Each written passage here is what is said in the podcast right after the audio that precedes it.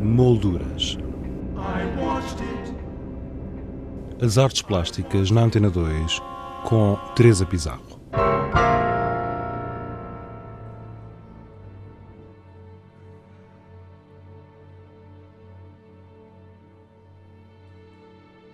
O Museu Geológico em Lisboa apresenta Vulcano, uma exposição do artista Vasco Araújo. Vulcano, uma obra realizada em 2012, resulta da filmagem de 26 cópias de pinturas do século XVIII que nos mostram vistas do vulcão Vesúvio em atividade. A propósito desta exposição, conversámos com o artista que nos deu mais pormenores. O vulcão é um vídeo que consiste numa, numa, metáfora sobre vulcão, sobre uma erupção vulcânica para falar da mudança no ser humano, é? a mudança inter, interior, enfim, seja ela física ou uh, psicológica, mas sobretudo psicológica, uh, que é a grande dificuldade do ser humano. É? Uh, o grande drama do ser humano que é a mudança, é? quando nós mudamos de país, quando mudamos de situação e também, a nível psicológico, a mudança é algo que, por isso é que há a psicologia, por isso é que, enfim, todas essas questões, mas, mas para além disso, é o que cria o grande desconforto. Portanto, eu uso o vulcão, uma erupção vulcânica, como algo que aparentemente é, enfim, um, uma grande catástrofe, não é? Mas que, no final, gera mais terra, as terras ficam mais férteis e, portanto, para se perceber que esta mudança não é uma mudança para pior, mas sim a mudança é sempre para melhor. Portanto, é, um, é positivo, não é negativo. Uh, mas que as mudanças são necessárias. Portanto, o vulcão também, quando há uma erupção vulcânica, é porque alguma coisa tem que ser ajustado, não é? Ou reajustado. Portanto, é, é, é nesse sentido que. Portanto, é um expelir de emoção, é um. Exatamente, é um expelir de emoção, é um expelir de algo que não está bem e que tem que ser mudado, e, portanto, e, e essa mudança, apesar de o ser humano achar sempre que esse momento da mudança que pode demorar um dia, pode demorar dois anos ou três anos ou a vida inteira, uh, ser um grande momento de angústia porque é realmente uh, algo que nos cria desconforto, mas que no fim nos apercebemos, aliás, até às expressões, bom, se eu soubesse o que sei hoje, teria vivido exatamente a mesma coisa, porque valeu a pena, não é? Portanto, é disso que estamos a falar. Como é que eu fiz isto? Há um, um embaixador inglês do século XVIII que vivia no Reino das Duas Sicílias, em Nápoles, uh, que aliás a Suzanne Sontag relata, é a história do, do livro da Suzanne Sontag, O Amante do Vulcão, este senhor que se chamava William Hamilton, uh, que uh, além de ser embaixador, era um grande amante do, do, do Vesúvio, e para além de outras coisas, mas sobretudo, e que encomenda a um, um pintor que é o Pietro Fabris, um pintor menor italiano, mas encomenda uma série de uh, pinturas pequenas sobre as, uh, as, as, mudanças do vulcão. Por sorte, ou por azar, não sei, houve uma grande erupção nessa, nessa época, em 1700 e tal, portanto é no, século, no fim do século XVIII, e, e coincide com as invasões napoleónicas, em que eles fogem, portanto eles não fogem só por causa do vulcão, mas fogem para a Sicília, mas por causa das invasões napoleónicas, e portanto é pintado este vulcão e todas as mudanças, portanto, o, o, e como se sabe, o, Vesúvio até hoje está em atividade, portanto, em qualquer momento pode entrar em erupção. E ele faz, constitui o primeiro estudo científico sobre um vulcão. Tem um nome em latim, agora consigo reproduzir, mas que está no press release, mas, mas que é o primeiro estudo e que ele depois entrega tudo isso, tal como a sua própria coleção de vasos gregos e romanos, uh, ao British Museum e neste momento está no, esse estudo científico está na biblioteca do Victorian Albert em Londres. Enfim, o que me interessa é que as pinturas, exatamente por não haver fotografia, são de um exagero brutal e portanto têm o mesmo lado das crónicas de guerra, não é? Que é a emoção que se, que se agarra àquilo que se vê. E portanto, como devemos calcular, é uma erupção de um vulcão é uma coisa que nos cria medo, que nos cria aflição e, portanto, jogamos com esta questão de.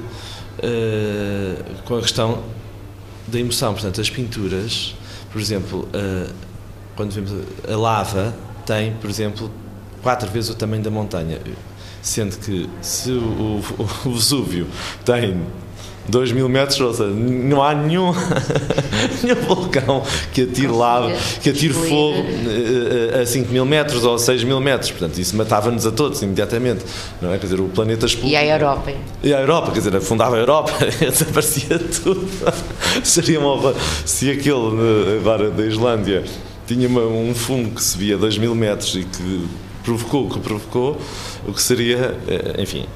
Portanto, que é que isto quer dizer? É que há um lado emocional nisto tudo, não é? Portanto, o que eu fiz foi agarrei nessas pinturas, pedi a um pintor contemporâneo, que é o João Fitas, que fizesse reproduções dessas pinturas, uh, sem casas, sem pessoas, portanto, houve uma, uma reinterpretação dessas pinturas, exatamente no mesmo processo de, de que o, o embaixador usou. Uh, e, para além disso, tirei fotografias a um, a, um, a um, ator, a um modelo, não é ator, é um modelo, e ele reproduziu também, repintou, ou fez retratos a partir dessas fotografias. E eu depois construí uma narrativa, através de um texto que escrevi, uh, que relata essa, essa metáfora entre. Nós nunca sabemos se ele está a falar da erupção, se está a falar dele próprio. Se está, portanto, há essa confusão constante entre. Uh, se, de alguma forma catártico também. Catártico e não só, e também entre a realidade e a ficção, não é? Nós não percebemos se ele está a falar dele, se está a falar do vulcão, se, se a situação do vulcão já, já aconteceu ou se está a acontecer naquele momento, uh, enfim, por aí fora. Uh, há pouco, uh, no, no, início da conversa e em relação à, enfim, à erupção, falaste na necessidade de, da mudança. Podemos fazer alguma relação com os tempos que vivemos hoje, com esta crise socioeconómica? Estamos no meio de uma erupção que, que é para melhor. Isto é o teu lado otimista? Eu acho que é impossível eu, não, eu dizer que não tem a ver, não é? Acho que a peça depois poderá viver para o resto da vida. Não, não tem a ver com o momento que estamos a viver. Mas claro que tem, porque eu estou a vivê-lo como nós todos, não é? Portanto, é se calhar a minha resposta.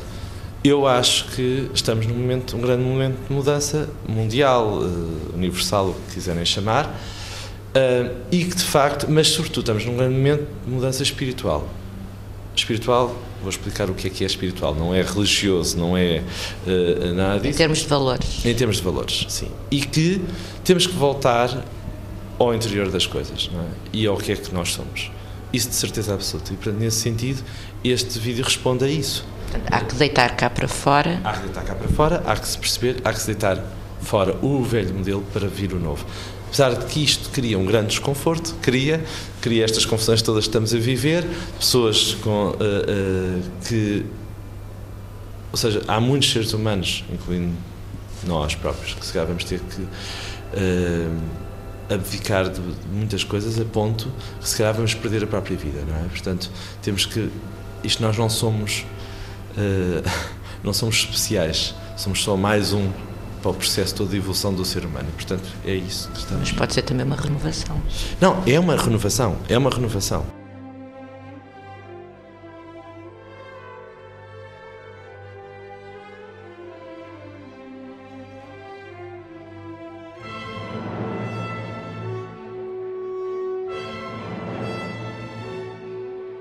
Paralelamente a esta exposição, Vasco Araújo aceitou o desafio da Fundação Calouste Gulbenkian para encenar a ópera Emily.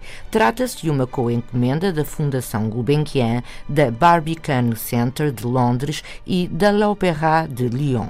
Então, Emily é uma, uma ópera foi composta mais ou menos há três anos eh, pela Kaya Sarayo, uma compositora finlandesa, e é uma encomenda da Gulbenkian e do Barbican Center e da Ópera de Lyon, eh, esta compositora. O Risto, diretor de serviço de música da Gulbenkian, convidou-me a mim para hum, fazer eh, a encenação e eh, os cenários para esta ópera, portanto, para a versão que é apresentada em Portugal. E eu convidei o André Teodósio para encenar a ópera comigo, e para fazer criação artística, como eles chamam. E, portanto, é uma, uma cocriação de nós, nós os dois e que, enfim, fizemos uma proposta. Portanto, Emílie de Châtelet é, um, é uma. ou Emílie, depois é Emílie de Châtelet, é uma, uma, uma, personagem do século XVIII, uma cientista que traduziu Newton e que, enfim, fez todo o seu trabalho sobre o estudo da matemática e da, e da, e da relação dos corpos e da luz, eh, enfim, por aí fora. E era um personagem absolutamente atormentado. Eh, era uma espécie de criadora, não é? Ela, no fundo, era uma criadora. Ela não, não sei se era uma, uma uma cientista de verdade, ou era, era uma cientista de verdade, mas era também um personagem para além disso. Foi amante do Voltaire, uh, foi, depois teve um outro amante que era uh, Saint Lambert, de quem engravida já à tarde, e portanto ela dá à luz e morre logo a seguir. Portanto, e a obra trata-se disso. Portanto, começa com uma, uma situação que, uh, que ela diz que tem um pressentimento que vai morrer. Portanto, a vida toda dela é, é entre a razão e a emoção. É uma mulher que se divide absolutamente entre a emoção e a razão e a ópera é toda ela construída dessa forma. Portanto, nesse sentido, nós propusemos uma encenação, ou seja, o projeto de encenação é algo entre estes dois espaços, portanto, um, um in-between uh, a razão e a emoção. E, portanto, a, a, a cantora Barbara Hanningham, o que ela está a fazer no palco é uma apresentação de um PowerPoint. Uh, em que nós não percebemos nunca se ela está a apresentar a Emily ou se ela se está a apresentar ela própria. Portanto, há momentos em que ela fala sobre uh, questões muito racionais e explica matérias como uh, como é que entra a luz, matemática, isto, aquilo, ou, ou lê partes, por exemplo, do Newton, como de repente fala dela própria. Da forma como nós apresentamos esta encenação é, não, pelo menos gostaríamos de levar o público a, pensar que tanto podem estar a ver a Barbara Hanningham a falar dela própria ou é, é Emily, ou ela está só a encarnar o, o, o personagem de Emily. Vasco Araújo sobre o seu trabalho como encenador na ópera Emily, que hoje tem a sua última apresentação no grande auditório da Fundação Carlos Gulbenkian, e também sobre a sua exposição Vulcano, patente até o dia 2 de fevereiro no Museu Geológico em Lisboa.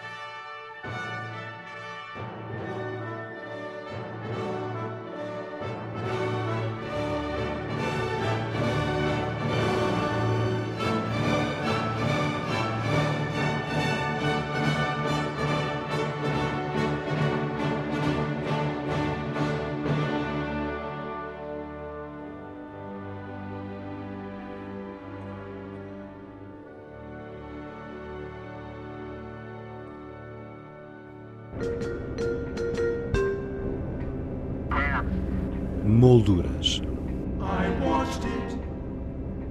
As artes plásticas na Antena 2 com Teresa Pizarro.